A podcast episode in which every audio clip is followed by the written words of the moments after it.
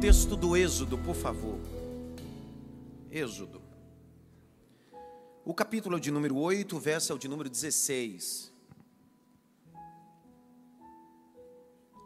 Êxodo 8, 16. Eu estava dizendo, no, em 2019 eu voltei à África e eu levei alguns irmãos aqui comigo da igreja. Tia Rose, a Tati foi comigo, entre outros irmãos. Acho que deu uns nove, dez, cada um custeando sua própria passagem, hospedagem. Nós ficamos ali sete dias e eu queria levá-los para essa experiência. Foi maravilhoso. E depois da pandemia, a gente não conseguiu estar mais, mas em 2024 eu vou estar retornando no terceiro trimestre, ou primeiro trimestre do ano de 2024, a Moçambique, lá em Beira. Então, depois eu quero estender esse convite aos irmãos que queiram estar conosco Claro, cada um bancando sua passagem e sua hospedagem. Diga glória, irmão. Essa luz aqui está muito na face do pessoal aqui na frente, aqui, ó. Tem uma luz bem na face aqui, ó, essas brancas aqui, ó. Me ajuda, por favor. Incomoda. Sou da época de culto com candeeiro, então. Mas o cara fica colocando essas luzes aí, atrapalha. E obrigado. Estende a mão ali, pessoal, pessoal da luz. Pronto, saiu de perto. Capítulo 8, verso 16. Lê aí, Jaque. O Senhor disse a Moisés: Disse o quê? Diga a Arão. Digo, que, digo que Arão. Que estenda o seu bordão. Estenda o quê? O seu bordão. Grite bem alto: bordão. Não, faz, faz direito. Direitinho. Diga bordão. Deus precisava que Arão estendesse para Deus operar, sim ou não? E por que pediu? Deus está mandando uma linguagem, ou Deus está enviando uma informação. Eu posso fazer tudo, mas decidi repartir com você o privilégio de participar de sinais. Eu faço uma pergunta às vezes, na perspectiva criacionista aos meus alunos, o seguinte: O que é mais difícil? Criar ou nomear? O que é mais difícil? Criar uma coisa ou dar o um nome a essa coisa que foi criada? O que é mais difícil? Criar ou nomear? Criar é, é mais difícil. Nomear é? Já viu gente que quer dar nome a livro sem escrever nada? Então, mais de boa noite. Mais difícil não é criar, é o quê? Nomear. Olha Deus. Deus faz o mais difícil, mas convida o homem a participar do mais fácil, só para que ele se sinta participante de alguma coisa. Deus criou, mas disse: Adão, nomeia. Então Deus está dizendo: Eu nunca te pedi nada difícil, eu te pedi sempre o fácil, porque o mais difícil eu fiz. Eu criei do nada, eu abri porta do nada, eu fiz do nada. Você só dá o título, porque eu sou o Senhor dos Exércitos. Levanta a mão direita assim, bem alto, bem alto. Grita bem alto: Deus faz o mais difícil e deixa o mais fácil para mim. Por isso que eu glorifico ao nome dEle.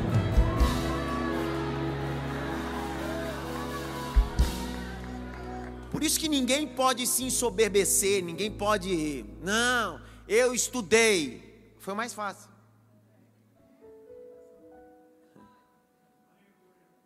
Eu trabalhei. Mais fácil. O que, que ele fez mais difícil? Te deu vida.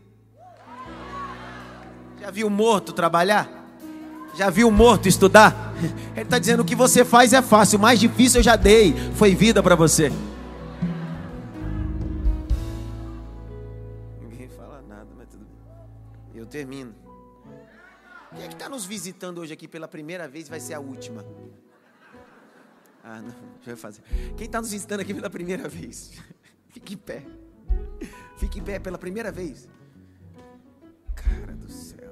Que coisa boa. Fique em pé, fique em pé. Eu queria olhar vocês.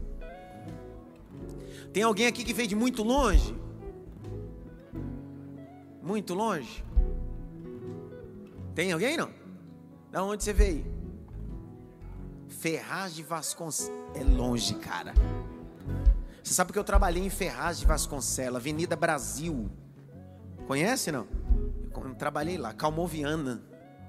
Muito longe, cara. Eu queria que você que está do lado dessas pessoas lindas e chiques. Você é longe também, meu filho? Minas Gerais. Você sabe que mineiro, o, o, o, o, mineiro não fala, o mineiro canta, cara. Que lugar de Minas você é? Pouso Alegre, sul de Minas, coisa boa. Você é da onde, meu irmão? Poá. Mauá.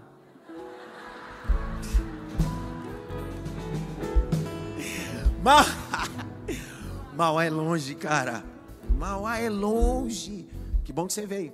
Ei, você que está perto desse povo chique, bonito aí, me represente, represente essa igreja. Pelo menos os 10 aí. Diga para ele: seja bem-vindo à cidade Maf.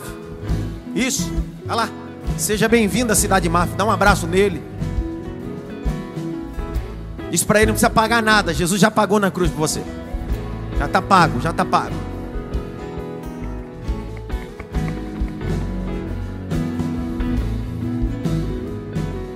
Nicolas vai rindo, olha lá, a cara do Nicolas. Vai lá, Jaque. Paramos aonde? E bata no pó da terra. Bata no pó. Irmão, ah, hoje eu vim para bater no pó da terra. Hoje eu tô, hoje eu tô pronto para bater no pó. Segura, pó! É hoje. Ô, oh, glória! Vocês estão comigo, sim ou não? Lá no Nilo, na primeira praga, não diz para bater no Nilo, toca. Para o mar se abrir, toca. Mas no pó,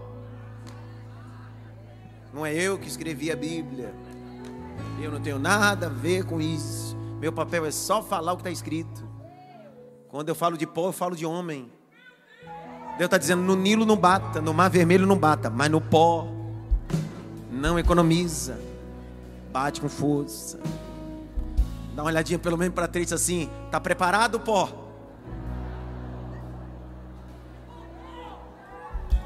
Tá com saudade de vocês. Vai! Para que se transforme em piolhos. Quer dizer que quando você bate, transforma. Enquanto não bate, não transforma.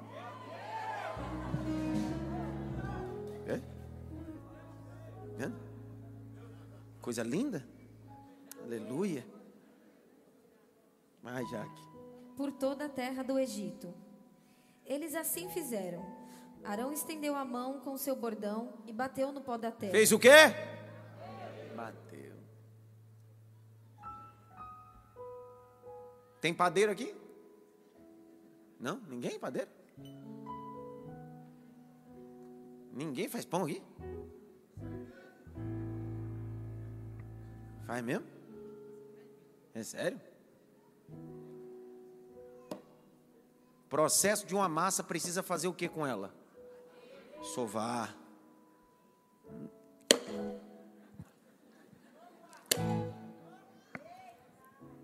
A minha gata, viu? Tem coisa que não chega no ponto certo porque não se submete a ser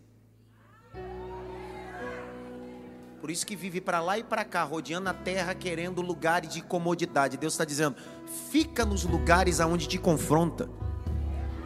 Fique nos lugares aonde te formam.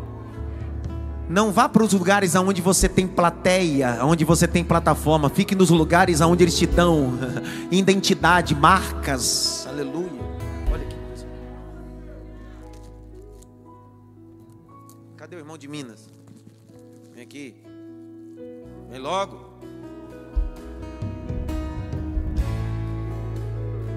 Você é de que igreja? Qual igreja você é? Vem logo, rapaz. Eu estou apertado no horário. Presente, você. Deus te abençoe.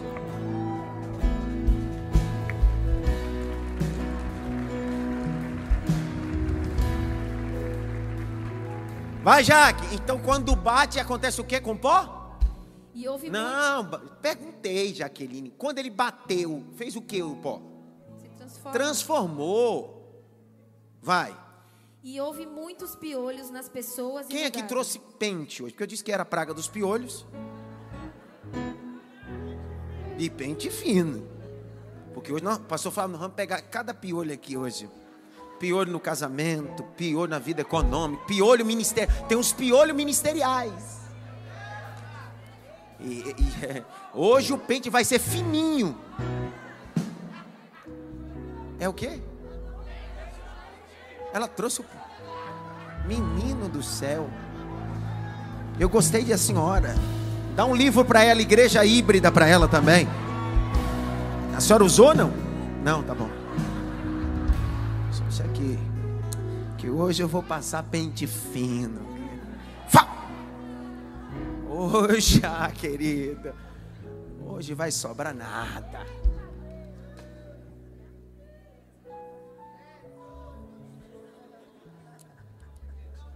Tem uns remédios que passa também, nos cabeças que tá com piolho também.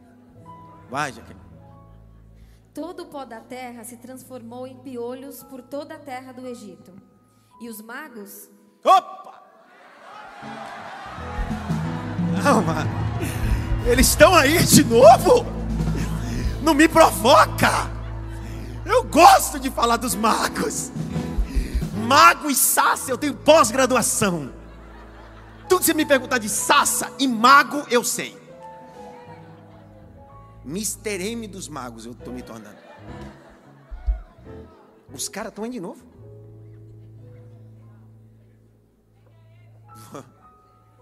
Olhadinha pelo menos para três assim. Se eu descolar que você é mago, você vai ver. Gosta de uma magia, uma hipnose. Pá. Você vai ver. Bem dormido, bem dormido, bem dormido. É, tem umas coisas meio estranhas. Você fala, meu Deus. Hipnose. Qual o nome dele que faz bem dormido? Eu esqueci o nome dele. Como? Olha. Olha que coisa tremenda. Já passou nele, já. Assistiu, né? Se liga, hein, cara. Proposital. Grite bem alto, hipnose. Mais alto, hipnose. Você sabia que a neurolinguística existem traços também de hipnose, que é normal. Você estuda sobre isso no marketing, estuda no poder de persuasão, de venda e etc. E alguns têm trazido essas ferramentas para o púlpito. Cuidado. Púlpito não cabe hipnose. Nem neurolinguística. No altar só cabe Bíblia e unção. Deu vontade de falar uma coisa, mas eu não posso, vai criar problema. Tem certeza? Pastora Lúcia está aqui hoje, pastor Wilton também. Como educador, existe matéria da homilética que você ensina ao palestrante, ao pregador, como falar. Ok, homilética. A arte de falar em público. Tudo bem. Só que tem, existe uma grande problemática. Nós estamos vivendo um tempo de pregadores que conseguem falar absurdamente, mas as suas palavras não têm poder e conteúdo algum. É melhor um pregador que não tem uma boa homilética, mas tem unção, do que palestrantes que têm uma boa homilética sem unção nenhuma. Passou, mas se juntar as duas, cara, se juntar as duas vira uma bomba nuclear. Eu não estou fazendo apologia, ou não estou indo contra alguém que fala muito bem. Só que tem um problema. Existe um pregador, existe um pregador, o nome dele era Jonathan Edwards. Jonathan Edward foi conhecido por um sermão sublime. Olha o tema do sermão dele: Pecadores na mão de um Deus irado. Você imagina? A história vai contar que no dia que ele pregou esse sermão, as pessoas tinham sensação que a, a, o chão da paróquia ou da igreja começou a se abrir, as pessoas começaram a gritar. A sensação era que o inferno estava tragando as pessoas. O grau poder da mensagem. No dia que eu li essa primeira vez esse relato desse sermão de Jonathan Edward, pecadores na mão do Deus irado, eu imaginei ele pregando como Charles Andrew Spurgeon. Spurgeon no século XIX, na igreja batista em Londres, ele era conhecido como um pregador teatral, porque Spurgeon pregava como eu, sabe? Como eu não. Eu, deixa eu refazer isso aí, tá doido? Então, Spurgeon pregava de uma forma que se comunicava, que andava. E para um batista, isso era uma blasfêmia. O batista tinha que pregar que Spurgeon brincava, falava e voltava para o sermão e etc. Então, quando eu li esse texto de Jonathan Edwards, eu pensei, ele deveria estar tá batendo a mão no púlpito, dizendo: você vai para o inferno e não sei o que lá. Aí eu fui ler a biografia, como aconteceu esse sermão. Pasmem vocês. Ele escreveu o sermão, de cabeça inclinada ao sermão, ele leu o sermão. E ele estava lendo o sermão sem homilia nenhuma. Por quê? Porque ele entendeu que aquele sermão era mais poderoso do que a homilia dele. Quando ele terminou de ler o sermão, a sensação de todos era o poder de Deus no ambiente. Passou onde o senhor quer chegar? Eu quero chegar aqui. Deus está levantando uma geração que tem poder nas suas mensagens. Um dia perguntaram para John Wesley, o fundador do metodismo. Disseram, John Wesley, por que, que as pessoas vêm te ouvir pregar? Ele disse: é simples. Eu me coloco em chamas e eles vêm me ver pegar fogo.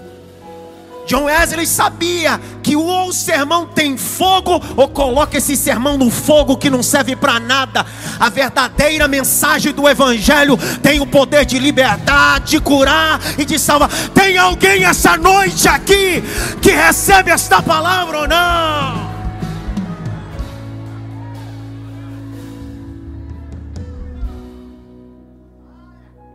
Bem alto, magos hipnose. Você não precisava repetir, era só magos. Os magos são terríveis. E a gente gosta. Mas vai, continue também. E os magos fizeram o mesmo com as suas ciências ocultas. Olha, grite bem alto. Ciências ocultas. Olha, os magos atualmente dizem assim: Ei, você quer saber do seu futuro? Quer saber de coisas maravilhosas e proféticas? Clica aqui. Venha fazer um curso de 10 dias comigo e no último dia eu te revelo. Olha, os magos tão tecnológicos. Estou ensaiando para falar isso aqui, mas não sei se. Semana passada foi retrasada que eu falei dos magos, algumas pessoas saíram chocadas. E pensativo, que a ideia do evangelho, da mensagem, é chocar mesmo. Sim ou não? Se não te chocou, se o evangelho não te choca, isso não é evangelho. John Stott, um teólogo londrino, anglicano, ele tem um livro chamado Discípulo Radical, é o meu livro de cabeceira. Toda vez quando eu estou meio desviado, eu leio esse livro. John Stott diz bem assim, nesse livro, O Discípulo Radical: Se alguém diz que encontrou-se com Jesus e não mudou radicalmente, não foi com Cristo que ele se encontrou, mas sim com uma religião ou uma denominação. Porque a religião, a denominação tem o poder de mudar a sua roupa, mas só o evangelho tem o poder de mudar o seu hábito. Olha, por isso que quando eu estou meio desviado, você fala esse livro que eu estou precisando ler, que está feia coisa. Por que, que eu estou falando tudo isso? Lembra que eu disse semana passada, retrasando, nem sei, que eu disse bem assim, que o problema não é as prostitutas do altar. Eu disse, o problema são os clientes que estão sentados tem gente que saiu daqui, até me mandou no direct. Pastor, eu entendi bem, o senhor me chamou. Eu disse, eu? Eu não. Eu falei.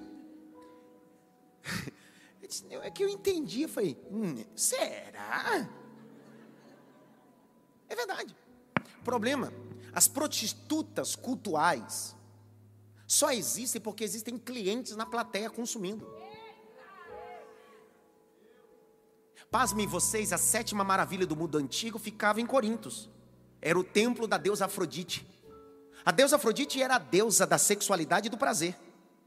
Havia um porto em Corinto chamado Porto de Sencreia. Quando os barcos atracavam nesse porto, os marinheiros, ao invés de ir na cidade, num bar, beber alguma coisa, uma cevada, sabe qual era a primeira coisa que os marinheiros faziam? Subiam para o pico mais elevado da cidade de Corintos, porque a palavra Corintos no grego significa corrupção. Por isso que o templo da deusa Afrodite ficava lá, cidade da corrupção, que adorava a deusa do sexo e da orgia. Quando eles subiam no templo da deusa Afrodite, haviam mil sacerdotisas nuas. Sabe o que esses marinheiros faziam depois de navegar uma semana, um mês, três meses, oito meses, nove meses no oceano? Eles tinham suas necessidades fisiológicas, sexuais. Para logo atender as necessidades, eles subiam, ofertavam. Quando eles ofertavam, eles tinham o direito de se deitar com uma das sacerdotisas da deusa Afrodite e com ela cometer o coito. Nós transportamos esse culto para o culto da atualidade, só não é literal. Estou pagando, eu quero sentir arrepio. Estou pagando, quero ser atendido. Estou pagando, eu quero chorar. Estou pagando, quero palavra de vitória. Estou pagando. Ei, aqui você não paga nada. Jesus já pagou na cruz. Igreja não é lugar de sentir prazer. Quero ver da glória agora. Igreja não é lugar de sentir prazer. Igreja é lugar de entender a missão, ir por todo mundo e pregar. E oh, prazer você tem no pagode, cara. Prazer você tem no samba. Prazer você tem no shopping. Igreja não é lugar de prazer. Igreja é lugar de adorar aquele que morreu e ressuscitou o terceiro dia. É pagode não é lugar de prazer. Toda vez que você entrar em um ambiente religioso como esse, desconecte dos lugares de prazer. Você não veio para sentir prazer. Você sabe porque o seu corpo sente arrepio? É excesso de dopamina. O que faz o seu corpo arrepiar é a dopamina. E o que é a dopamina? Hormônio do quê? Do quê? Prazer. Culto bom para alguns é quando ele se arrepia. Ele sentiu a dopamina. Culto verdadeiro é quando eu não me arrepio. Mas Deus faz assim. Tem adoração.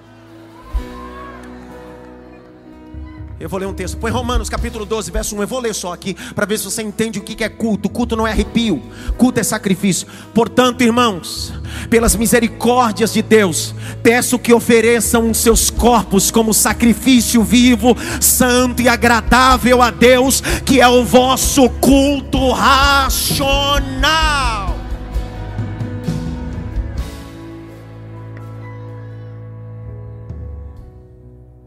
E eu termino piolho, não tem fala piolho ainda. Pente fino, hoje, ah, querido, hoje, hoje o que nem lende vai sobrar. Vai, minha filha, continua a leitura lá. Mas não conseguiram. E havia piolhos nas pessoas e no gado. Peraí, o mal piolho saiu primeiro de onde? Ninguém sabe mais. Do pó. Do pó. Foi pro povo. Do povo. Foi pro gado. Vai. Então os magos disseram a Faraó: oh? Isto é o dedo de Deus. Você entendeu que os magos não conseguiram replicar? Você leu lá, não? Que essa parte? Você leu lá? Li. Volta de novo para a gente ler, porque eu me perdi já. Lê de novo. E os magos fizeram o mesmo com as suas ciências ocultas para produzirem piolhos, mas não conseguiram. Quer dizer que eles conseguiram a primeira. A primeira foi transformar o Nilo em sangue transformar umas ranzinhas, eles conseguiram. Agora, nos piolhos, não conseguiram. Por quê? Toda magia é limitada. Todo o reino de Deus é ilimitado. Agora me lembrei o que eu queria falar. Esse final de semana, eu estava pregando, eu acabei de pregar e estou sentado. Acabei de pregar, sabe aquele final que você prega? Eu estou sentado, respirando, que eu preguei uma hora e pouco, aí estou respirando, e passou dando os avisos, eu estou. Aí uma irmã veio por detrás de mim. Eu não posso falar o estado. Foi um desses dois que eu estava assistindo semana. Não, o pastor vai assistir, vai, pô, mas você quebrou comigo. Foi uma dessas igrejas. O pastor não tem nada a ver, a igreja não tem nada a ver. O problema é, pessoal, quando eu disse que sobre os clientes, grite bem alto, clientes, ela me cutucou. Ela disse: O senhor me dá licença? Eu disse: Claro. Ela disse: É minha filha. O senhor pode orar por ela. Dá umas guerras. Eu peguei o celular dela, fiz igual Elias no Monte Carmelo. Elias pegou as doze pedras e disse: Isso aqui representa as doze tribos. Tá claro? Sim ou não? Eu disse: Senhor, não é a moça aqui, mas representa ela. Eu abençoo ela, orei entreguei o celular. E fiz assim. Quando eu voltei ela de novo. Ela disse: O senhor viu alguma coisa? Pergunta pro Ivan. O Ivan estava comigo. Você, logo, olha, irmão. No culto eu não entreguei nenhuma revelação, nenhuma profecia, foi mensagem só teológica. Aí eu olhei para ela, olhei. Não entendi. Eu entendi, mas eu queria saber que se era verdade o que ela estava perguntando. O senhor não viu nada, Deus não lhe mostrou nadinha. Você entendeu? Tá cheio de gente, clientes de magos. Tem profeta que não é profeta, é feiticeiro, que Deus usa, o diabo usa e ele se usa. Pastor, é possível Deus usar um mago? Deus usa as coisas loucas para confundir a sábia? Só que o problema do mago é o seguinte: Deus pode até usar, mas o diabo também usa ele. E quando o diabo não usa, ele diz assim: Eu tipo, preciso inventar alguma coisa, cara, que o povo só veio por causa de revelação. Aí ele começa a dizer: Deus está me mostrando cinco pessoas com dor de barriga. Aí levanta dez. Ele diz: Você, não, você não, pode ser. Quem financia os magos no sistema religioso é. Dá uma olhadinha para trás e diz assim: Você.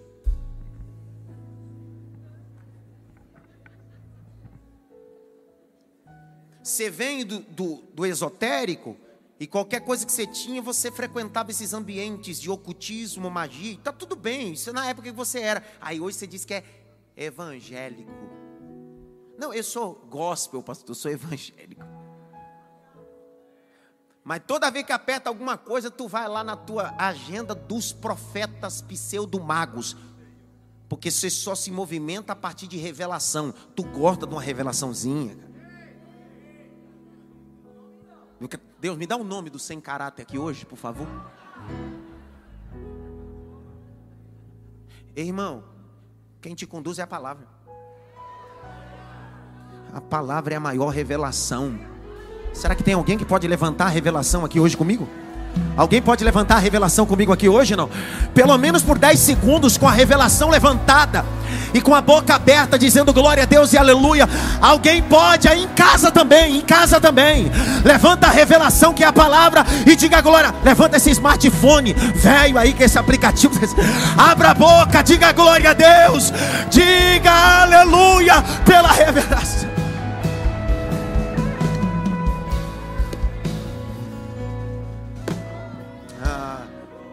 Olho.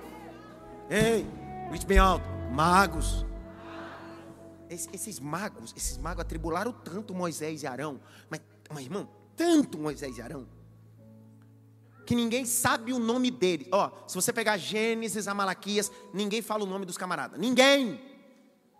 Sabe que eram os magos. Atribularam Arão e Moisés. Um dia Jesus tem um encontro com Paulo. Falei Jesus tem um encontro com Paulo. Paulo era fariseu, criado aos pés de Gamaliel, circuncidado ao oitavo dia, da tribo de Benjamim, fazia parte do Sinédrio, então Paulo conhecia sobre o Midrashim, o Talmud, os comentários rabinos, Paulo conhecia o negócio. Ninguém falou do nome dos magos. Um dia, quando Paulo está doutrinando o seu filho na fé Timóteo, que era pastor novo, Paulo vai enviar uma carta e diz: Meu filho, como aconteceu na época de Moisés e Arão, está acontecendo hoje. Só que ninguém sabia o nome. Na... Paulo disse: Eu sei o nome dos caras. Paulo é fogo. Outro dia eu falo. Porque o problema nosso é que a gente não quer dar nome aos magos. A gente fica com medo. Será que vai ter processo?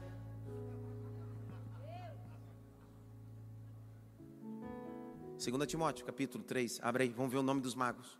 Eu vou dar de alguns hoje também. 2 Timóteo 3, de 1 a 9. Paulo vai dar o nome deles.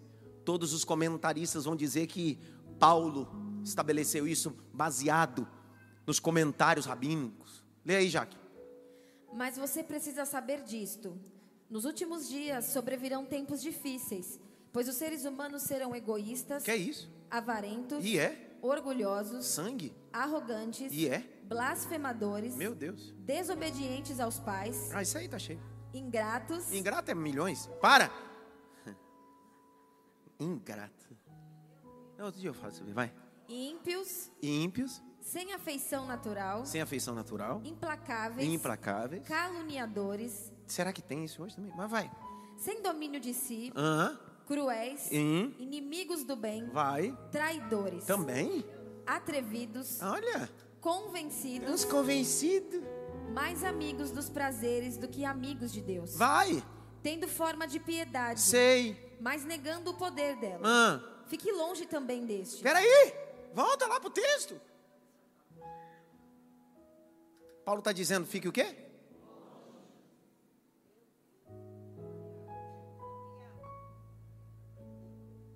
Diaconisa Dilma, é diaconisa, mulher de oração dessa igreja. Ela e Sandrinha, são colunas aqui. Sandrinha já há vários anos. Toda quarta-feira de manhã está aqui guerreando. Um dia desses eu chamei ela no meu gabinete e disse sobre um mago. Essa semana você viu, né? O problema está aí. É que a gente conhece mago assim, ó. Pelo cheiro. E o que os magos querem é afetar as ovelhas puras e limpas do rebanho. Os magos sempre vivem se, impre... se infiltrando na casa dos outros, convidando os outros. Vem comer aqui, mas só para. Mago é uma desgraça. Só que eu sou o Mr.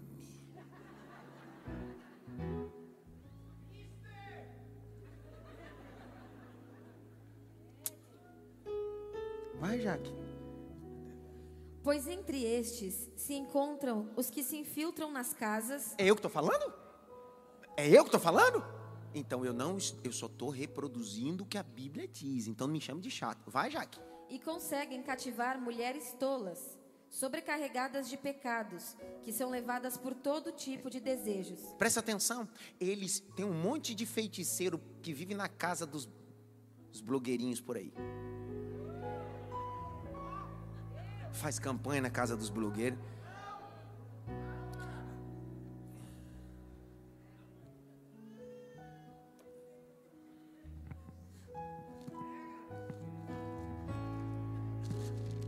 Ai, Senhor, me faz encontrar aquele versículo. Me faz, me lembra, em nome de Jesus. Tem um, tem um versículo falso que Deus não aceita. Oh, cadê o falso? Desviou? Tem um versículo que fala que Deus não aceita dízimo e oferta de rameiras, prostitutas. Está em números.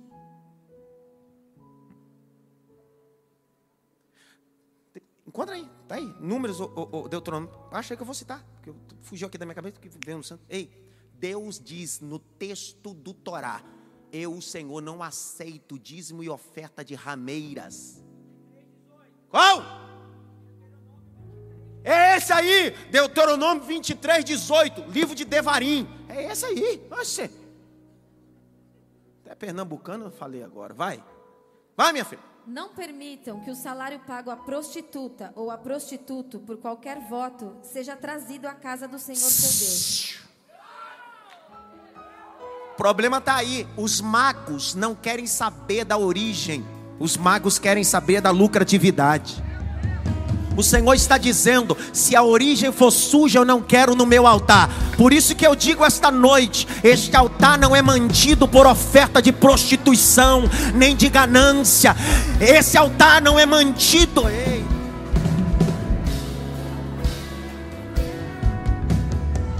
Continua lendo. Eu gostei desse versículo. Esses versículos ninguém coloca como devocional de manhã. Mulher de Deus, Ruth, a senhora está aí? Que bom ter a senhora. Vai. Porque uma e outra coisa são igualmente abomináveis ao Senhor seu Deus.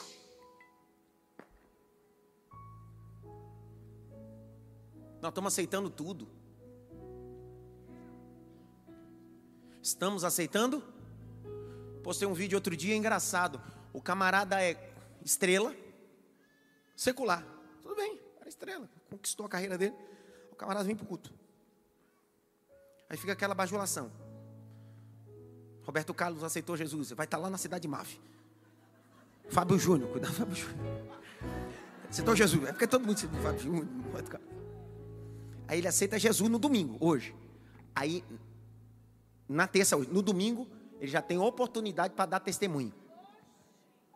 Aí eu fico pensando como pastor local, que critério que eu estou estabelecendo? Porque eu tenho gente aqui em avaliação que está um ano esperando, e aí a gente vai dando a plataforma para qualquer um de qualquer jeito. Por isso que chama plataforma mesmo. Aonde não há critério, não há honra. Vou de novo, aonde não há critério, não há honra. Volta, já, isso é outro dia. Gravou esse versículo aí? Deixa gravado. Nunca mais se esqueça desse versículozinho aí. Mas a gente está falando ainda do nome de quem? Dos magos, não é isso? Mas a gente vai ali ainda. Vai, Jaque. Que estão sempre aprendendo e nunca conseguem chegar ao conhecimento da verdade. E do mesmo modo que Janes e Jambres. Opa! Qual é o nome deles? Janes e Jambres. Vai! Resistiram a Moisés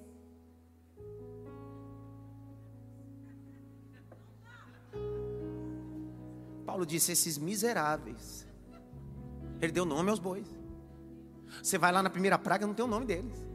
A segunda praga não tem o nome deles. Na terceira praga, eles não conseguem reproduzir, desaparece. Só que Paulo vai aparecer e Timóteo assim: Eu sei o nome deles. Nos bastidores, a gente sabe o nome deles.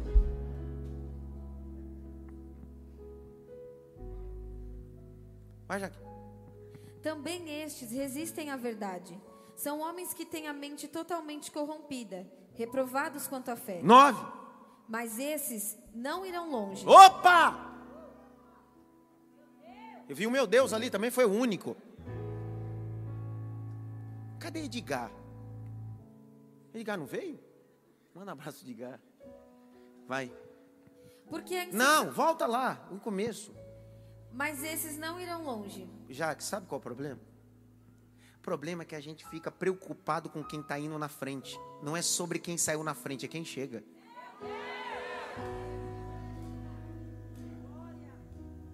Hein, não é sobre quem está com velocidade. A gente não é velocista, é maratonista. Pegou, não? Aqui, ó. Não, mas tem que correr mais rápido. Não, não. Aqui. Firme, constante, sempre abundante. Não, mas fulano está correndo, fulano está aí, fulano está ciclado. Era firme, constante e sempre abundante. Quem corre muito rápido cansa, mas maratonista dá sua pressão nos últimos dois quilômetros. Deus está levantando maratonistas da fé. Gente que não tem velocidade, mas tem constância. Gente que não tem velocidade, mas tem constância. Pô. vai, Jaque. Porque a insensatez deles ficará evidente a todos, como também aconteceu com a insensatez de Janes e Jambres. Pronto. Volta lá. Êxodo. A gente já leu o Êxodo todo? Do piolho? Tem mais piolho ainda? A gente parou no, nos magos, não foi isso? Os magos é terrível, os magos atrapalham até os estudos nossos. Tá querendo falar de uma coisa, eles vêm atribulando os magos. Vai, filho. Então os magos disseram De novo? ao faraó: Falaram o quê? Isto é o dedo de Deus. Para aí.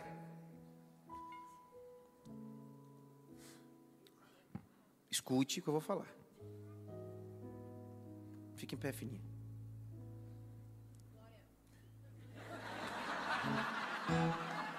Miserável. Se meu sapato tivesse folgado, ia jogar em você agora. Antes de eu falar já de glória. Ela já sabe, é descarada mesmo. Presta atenção. Os magos. Ela me pegou agora. Os magos. Vê o detalhe da Bíblia, o detalhe. Os magos transformaram água em sangue, como Moisés e Arão. Sim ou não? Os magos fizeram um, negócio lá e também tão, fizeram as rãs aparecer. Sim ou não? Só que na hora de bater no pó e transformar pó,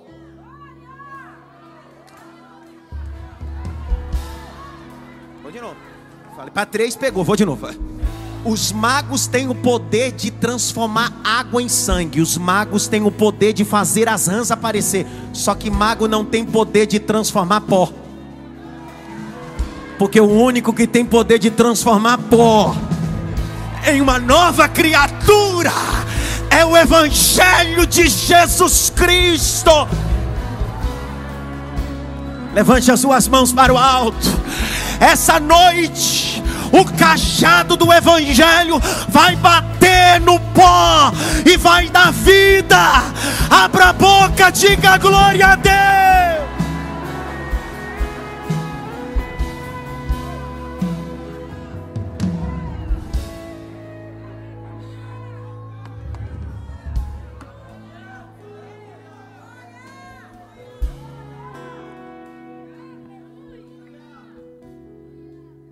Disseram o que, Jaque? O que, que os magos falaram? O que, que os magos falaram, Jaqueline?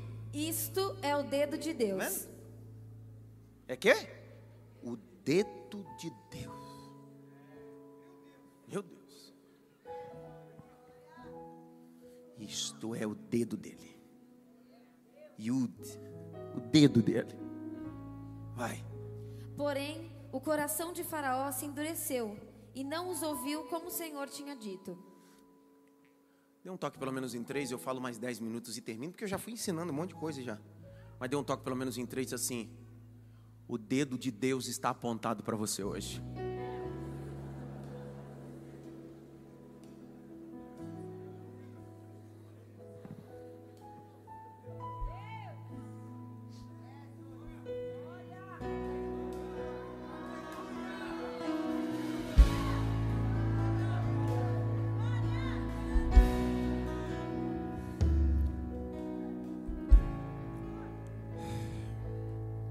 Terceira praga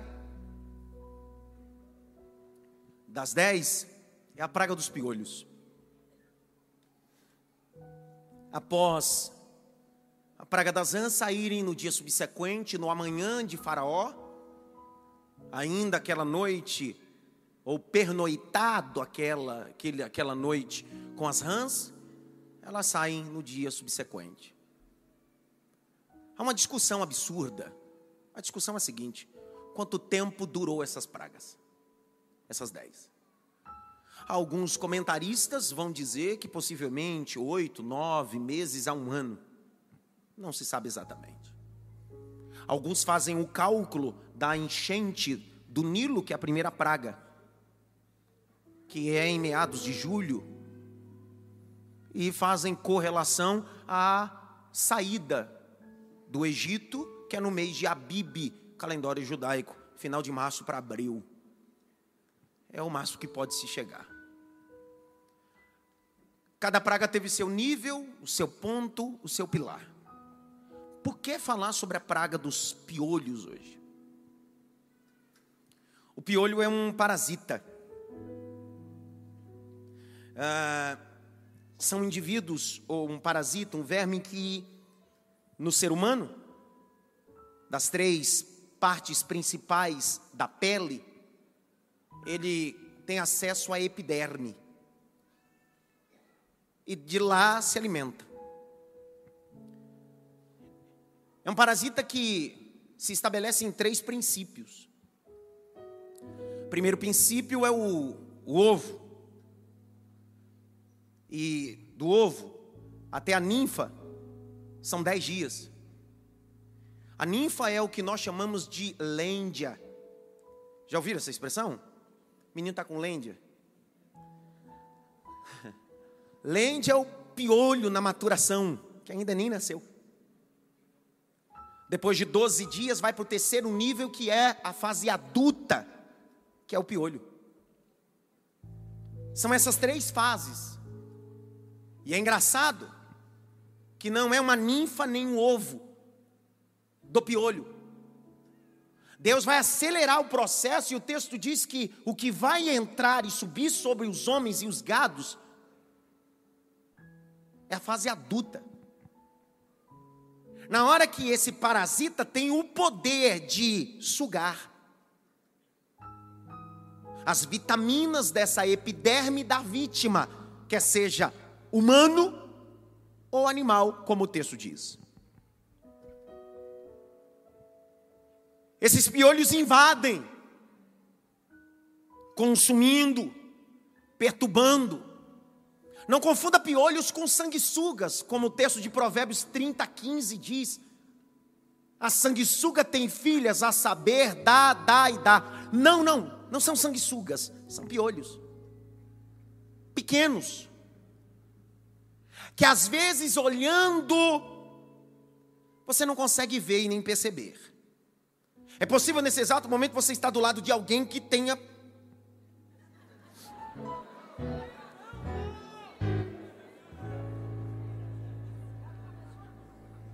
piolho.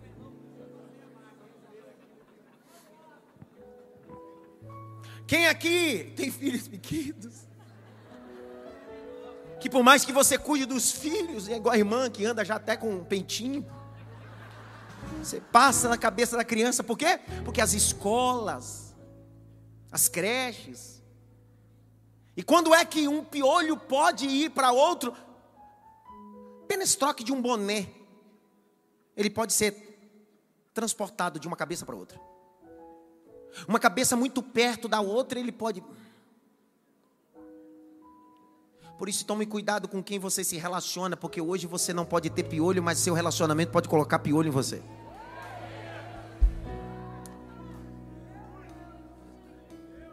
Tem gente que eu conheço que tinha um casamento sem piolho nenhum. Um amigo conseguiu colocar tanto piolho que levou ao divórcio.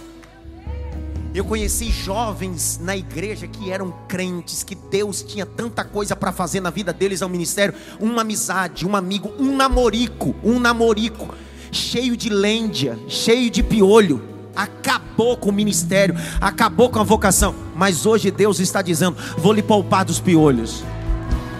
Vou liberar de novo. Os piolhos não são para a cidade de Gozém. Os piolhos não são para os hebreus. Os piolhos não são para os cristãos. Os piolhos são para os egípcios, para perturbá-los. Você não está debaixo de piolho.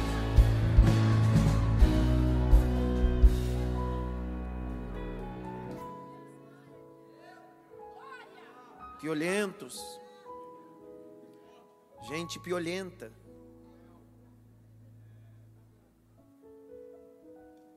Piolho de cobra. São adágios, provérbios populares que a gente utiliza. Tinha tudo para dar certo, mas infelizmente, quando você decidiu trocar bonés da vida, você trouxe daquele o que nunca coube em você. Eu gosto de Davi, porque espiritualmente a armadura de Saul veio cheia de piolho. Davi disse: Eu não consigo andar com essa armadura, tá? Espiritualmente, eu estou fazendo aplicação. Davi disse: Não consigo andar, tá cheio de piolho. Eu preciso usar o que é meu. Eu não tenho espada, eu não tenho escudo, não tenho armadura, mas isso aqui está todo cheio de piolho. O que, que você tem? Eu tenho um cajadinho, eu tenho uma funda, cinco pedras, mas está limpo e eu sei que Deus vai me dar vitória. Eu sei que Deus vai me dar vitória. Cuidado com os amigos, os relacionamentos, as alianças cheias de piolhos. Eles não vão colocar o ovo, não vão colocar a ninfa, para depois ter a fase adulta do piolho. Não, não, não. É de uma vez. Meu irmão, eu estava falando aos pastores. Esse ano, 30 de abril, eu completei 21 anos de ministério. Casamentos que eram exemplos, famílias lindas. Eu vi maridos ir embora, esposas, largar filho e esposo por um relacionamento extraconjugal de um amigo de emprego. Sabe por quê? Porque ela ou ele permitiu que as ninfas, os ovos, pudessem ganhar estado adulto e virou a cabeça. Eu conheço gente que saiu do propósito ministerial por causa dos piolhos. Saiu por causa dos piolhos. Sai, abre o seu, faz o seu. Ninguém te valoriza, ninguém isso. ninguém aquilo. Gente que saiu do seu emprego, que tinha uma carreira profissional, saiu por causa de piolhos. Deus está me levando, né, conduzindo essa mensagem para pontos aqui hoje. Deus está dizendo: ei, passa o pente fino nessas pessoas na sua vida. Passa um pente fino nesses relacionamentos na sua vida. Gente que nunca teve sucesso em lugar nenhum e quer te dar conselho, nunca escute crítica construtiva de quem nunca construiu nada. Deus essa noite está dizendo: a minha palavra é um pente fino para limpar a tua história. A minha palavra é um pente fino para limpar piolhos. Deus limpa piolho, Deus limpa carrapato, Deus limpa sanguessuga, Deus limpa pessoas que ao invés de agregar na sua vida, só destrói. Mas esta noite, Deus está tirando dos teus olhos toda fenda, tudo aquilo que te atrapalha para ver quem é, quem não é. A praga dos piolhos não vai te afetar.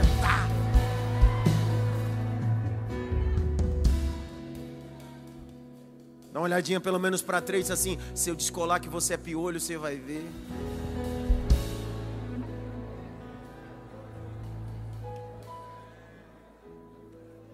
Eu vi um forte, mas também foi o único. Só que a Bíblia diz o quê? Ele pegou a, o bordão e bateu aonde? No pó. Quando ele bate no pó, Há uma linguagem. O pó tem três estágios: poroso, úmido, endurecido. Todo pó tem que viver esses três estágios: o poroso, o úmido, o endurecido. O primeiro estágio dele é o poroso, e o texto está dizendo que o cajado não foi batido no úmido nem naquele que foi endurecido, foi no poroso, sem forma nenhuma. Num poroso, que são micro fragmentos, que alguém diz não serve para nada, mas Deus está dizendo: o bordão de Arão, de Moisés, tocou o Jordão, tocou o Nilo, transformou em sangue, teve poder de fazer as rãs aparecerem, mas no pó, não toque não, bata. Por que bater no pó? Grite bem alto: pó. Dentro da mitologia egípcia, existe uma divindade chamada Gebes, Bemudo. Dentro do panteão egípcio, Gebes é a divindade da terra e do pó. Se você entrar e estudar sobre Gebes, a definição de Gebes é não é estado úmido, nem tampouco estado já seco. Ele é o Deus do pó. No antigo Egito, quando o vento soprava e levantava os pós, a areia, os egípcios diziam: é Gebes chegando, é Gebes vindo sobre o Egito. Quando o Egito, a capital Ramsés, foi assolado por algumas vezes por tempestades de areia, pó, os egípcios diziam: é Gebes que está embravecido conosco. Vamos à praça, queimaremos sacrifício. O povo queimava sacrifícios a Gebes, a divindade do pó. Aí Deus lhe diz: Arão, sim, sabe esse pó? Que esse povo cultua, entrega sacrifício, pega ele, bate nessa divindade e mostra para esses egípcios que você é maior do que essa divindade. Imagina o teu Deus. Faraó era cultuado como uma divindade, mesmo sendo divino, não impedia as tempestades de pó que vinha sobre o Egito. Então, quando Gebes, segundo a mitologia egípcia, invadia com pó, alguém dizia: ele pode estar embravecido até contra o nosso santo Deus, Faraó. Só que Deus está dizendo: esse povo vai saber que se Arão tem poder sobre Gebes, se Moisés tem poder sobre Gebes. Imagina o Deus desse cara. Vou liberar uma palavra. Quando eles estão batendo no pó, a mensagem para os egípcios é o seguinte: se Geb se submete a um homem, imagina o Deus desse homem. Imagina alguém cutucando, continua com a mão levantada, perguntando qual é o nome do Deus desses homens. Aí alguém grita assim: Eu ouvi falar que o nome do Deus deles é Arrié, Axé, Arrié. Eu serei o que serei, e fora de mim não há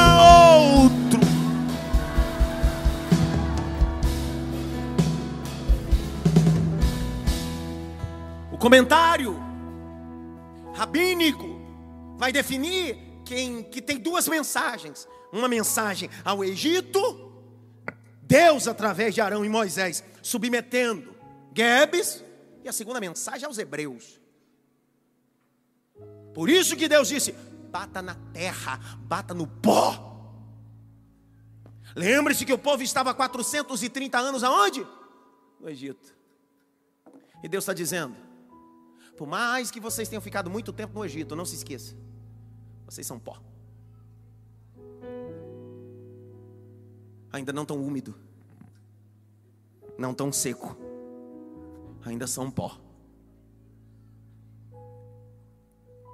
Haverá um tempo que o pó vai ficar úmido. E depois que ficar úmido, ficará seco. Pó, eu coloco água, úmido, modelo ele.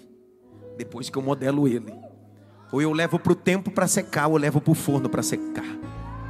Deus está dizendo: vocês ainda não estão úmidos e não estão no formato. Vocês ainda não estão secos nem passaram pela fornalha. Por quê? Porque são os três níveis de Deus na vida da humanidade. Deus criou o homem do pó da terra. Quando Jesus veio, Jesus disse: Eu não vim agora para outra coisa, eu vim pegar o pó e vim colocar um pouquinho de água no pó. Como assim? João Batista vos batizou com água, é água para o pó. Só que logo, logo, este pó vai criar molde. Quando criar molde, eu vou levar para o fogo. Jesus disse aos discípulos: Eu estou indo, agora vocês não são mais pó, a água está dentro do pó, já está no molde de vaso, mas eu vou levar vocês para o fogo, vou queimar esse vaso. Jesus disse: Ficai em Jerusalém, até que do alto sejais-vos revestido de poder. Atos capítulo 2, estão 120, eles não são mais pó só, agora são pó úmido estão dentro do cenáculo esperando fogo para queimar. Aí a Bíblia diz: e no dia de Pentecoste, e cumprindo-se o dia de Pentecoste, Viu-se do céu um som veemente, impetuoso, e encheu toda aquela casa, e foram vistas sobre eles línguas repartidas como de fogo. Deus disse: agora é hora de queimar.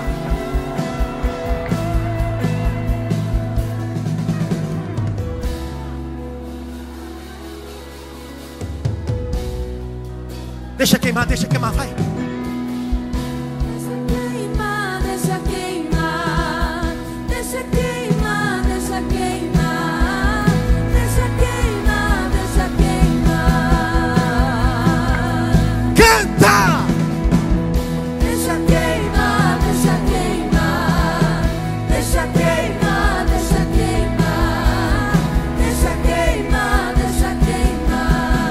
cidade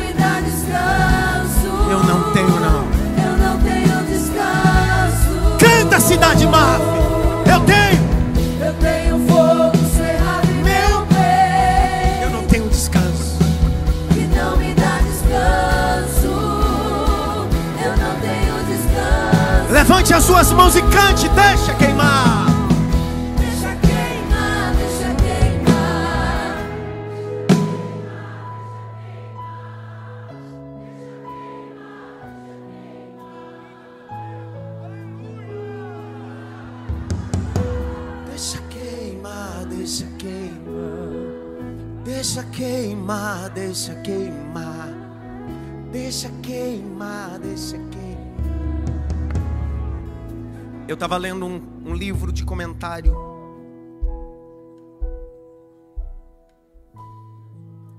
Eles vão dizer que no Egito Antigo, o pó era cultuado.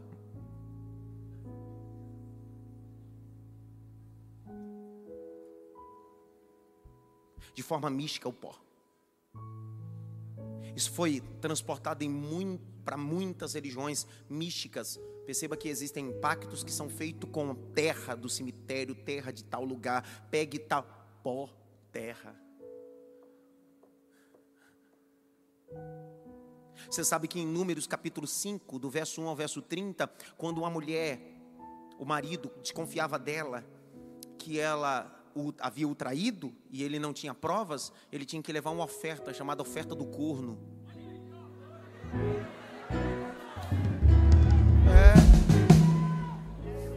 Oferta do corpo. Está na Bíblia, não é eu que estou falando, não. Eu estava falando para os alunos na segunda, ô oh, desgraça.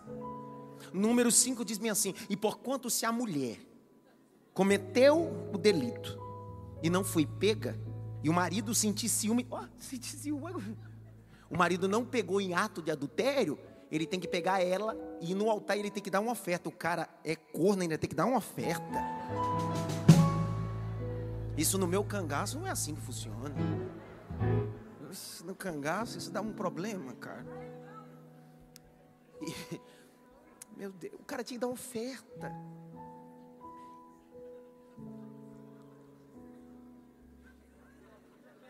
Aí, aí, olha para cá, aí você entende por que, que a mulher adúltera foi, era para ser apredejada? Porque o texto diz que ela foi pega em ato. Porque enquanto não pegasse, o marido tinha que ficar dando oferta. Mas quando ele pegasse, você ah, desgraça. Vai dar uma pedrada agora. Isso era lei naquela época, não tem nada a ver com hoje. Hoje é o perdão. Deus perdoa.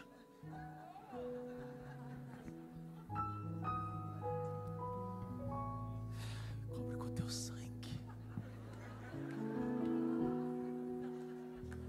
Passe de nós esse cálice, Senhor. Só que dentro desse ritual da oferta do corno, o sacerdote pegava água, e sabe o que ele fazia da água do templo, do tabernáculo? Ele pegava um pouco do pó do tabernáculo e colocava na água e fazia a mulher beber.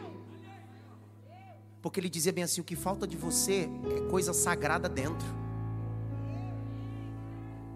Porque enquanto no Egito, Geb era o deus do pó, Deus está fazendo alegoria, dizendo bem assim: pega um pouquinho de água e põe um pouco de pó do tabernáculo e dá para ela beber, já que ninguém pegou. O problema dela não é fora, é dentro. Ela falta um pouco de tabernáculo dentro. Não, não é o que fala a Bíblia. Vamos lá, Números, capítulo 5, para não ficar só nas minhas palavras da oferta do corno.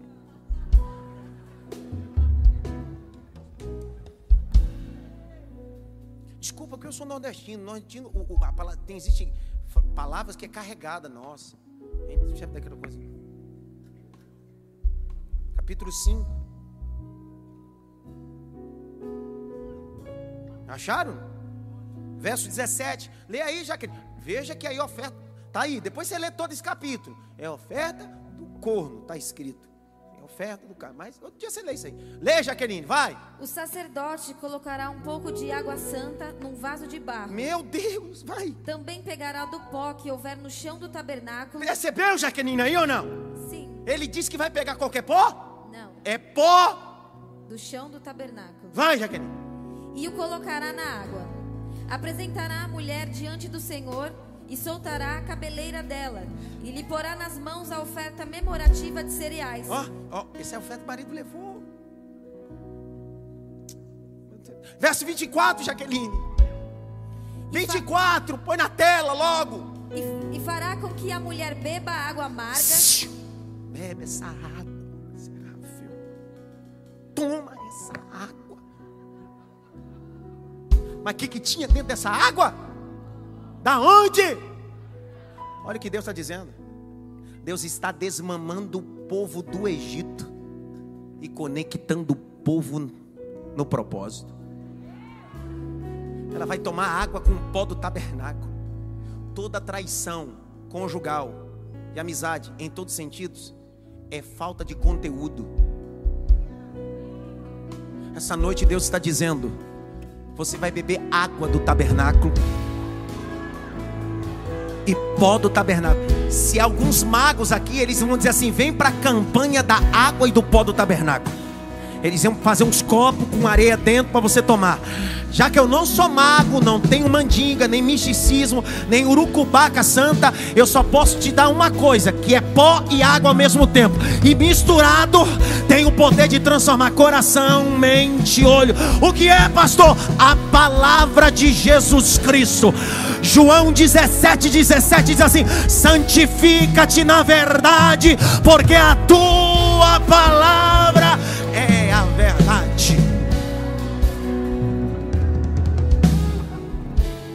Dá um toque pelo menos em três assim. Beba um pouquinho de água com pó hoje, filho.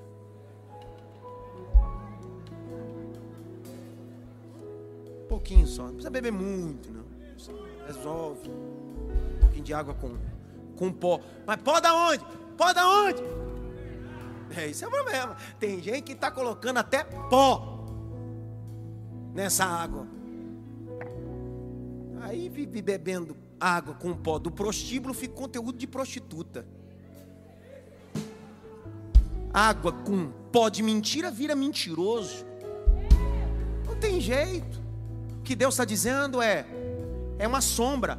Hebreus 10, 1. As coisas da antiga aliança são sombra das coisas futuras. O que está acontecendo ali é uma sombra. No Novo Testamento vai vir a exata. O que Deus está dizendo é: hoje vocês não entendem, mas lá vocês vão entender. O Evangelho não transforma de fora para dentro, é de dentro para fora. Levanta a mão direita assim, bem alto. Bate pelo menos em três mãos assim. Água com pó para você, rapaz. Água com pozinho. Ó. Eu tinha tanta coisa para falar, mas acabou. Acabou meu tempo, já foi embora. Já era. Tinha cinco coisas que o dedo de Deus fez. Tinha tanta coisa, mas eu, eu, vou escrever um livro e vai sair tudo, o extra, tudo nesse livro. Pena, não dá tempo. O povo, o povo quer cantar. Canta tanto vocês, poxa. Grite bem alto, pó. Não, direito, diga pó. A primeira mensagem era para os egípcios tua divindade está sendo abatida. A segunda mensagem era para os hebreus: vocês foram criados do pó da terra. Gênesis 2,7. Gênesis 3,8. Do pó vocês vão tornar. É do pó que você vem, é do pó que você torna. 3,19, perdão. Você foi criado de lá e volta para lá. É sua origem e destino. Você veio de lá, vai voltar para lá. O que muda é só o meio. Sua missão, governo. O salmista vai dizer, no Salmo de número 103, verso 13 e 14, sobre o pó. Eu fui criado do pó. Grite bem alto, eu sou pó. Não, isso aqui não vão crer, não. Deixa quieto. Ei, o pó pode ser pó. Mas todo pó que se submete ao Deus da criação, Deus ouve até pó. Né? Pastor, o senhor está querendo dizer que a mensagem é para. Não, eu estou dizendo para você que você é pó, mas Deus ouve pó.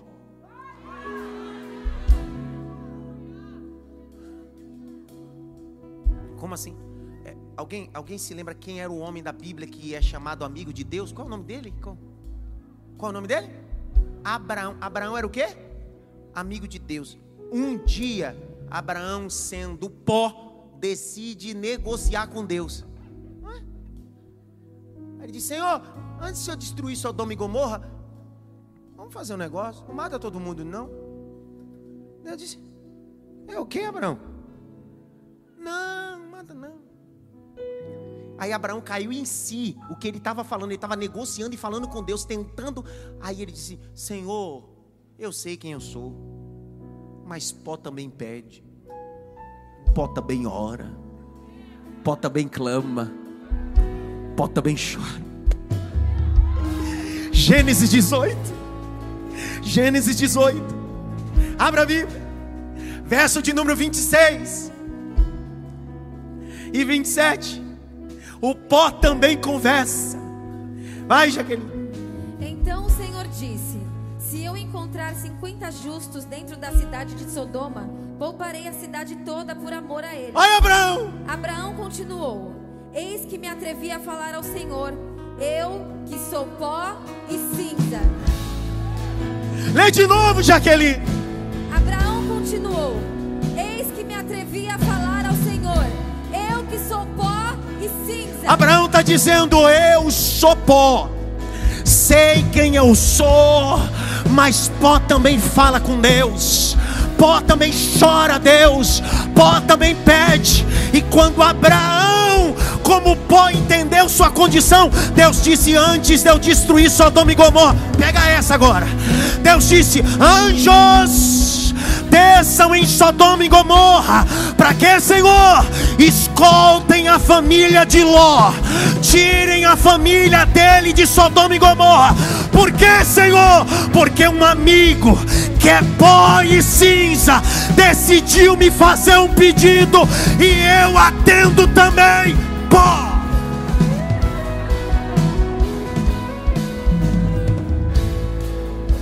Fique em pé. Chega. Diga bem alto. Eu sou pó.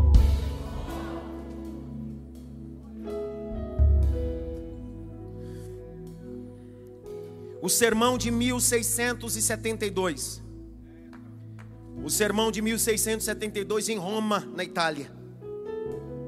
Por um grande teólogo e filósofo e pregador, padre católico, Antônio Vieira, nascido em Lisboa e também sacerdote em Salvador e morreu em Salvador. Em 1672, na quarta-feira de cinza, o sermão dele em latim, Pulvies, tus puverens, reverteres.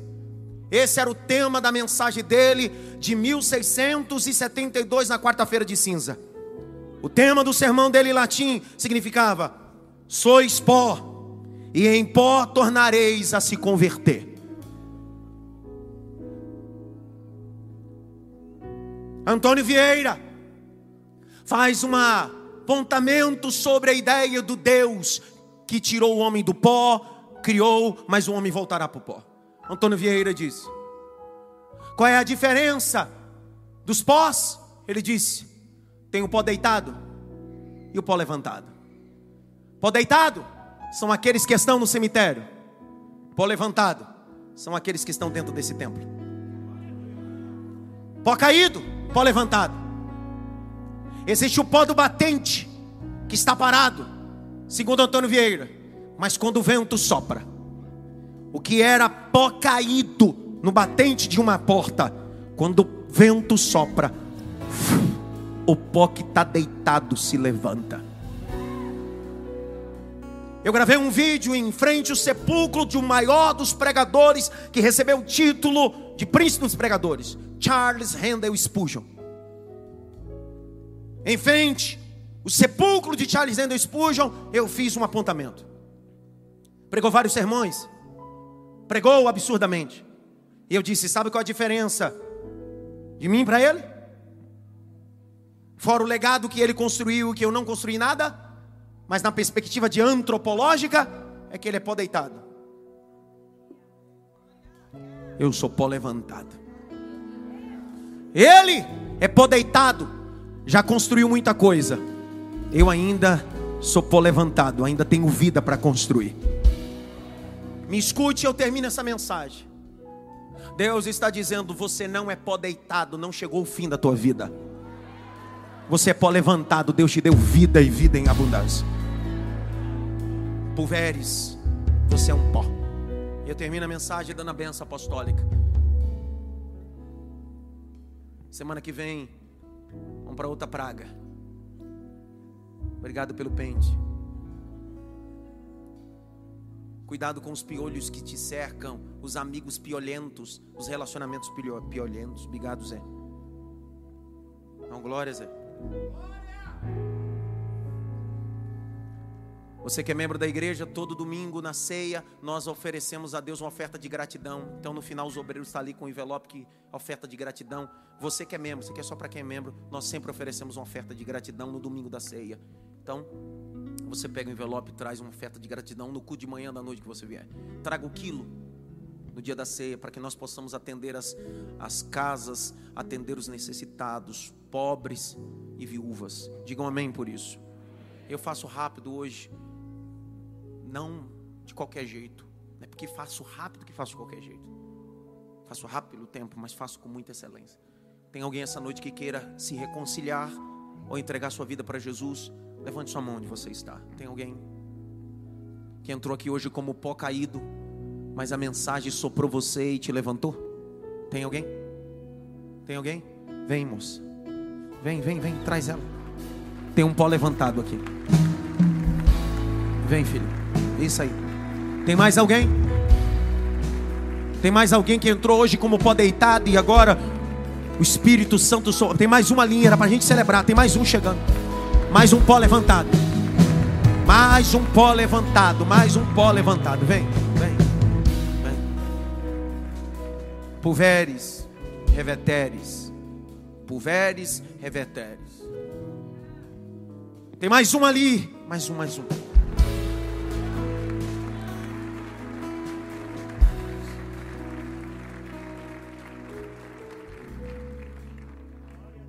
São três almas.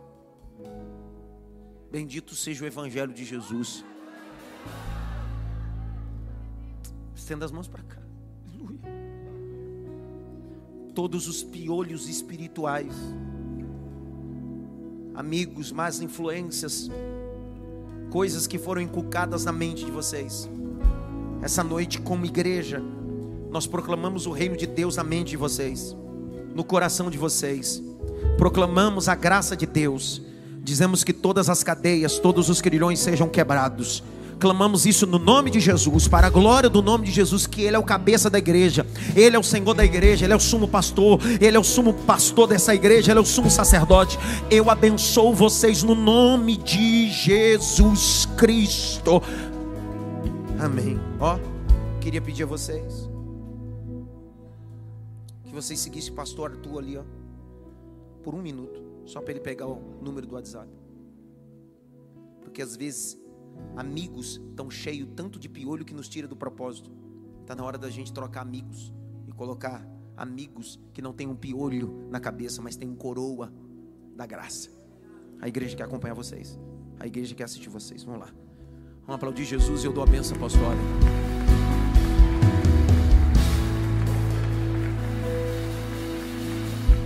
Faça assim.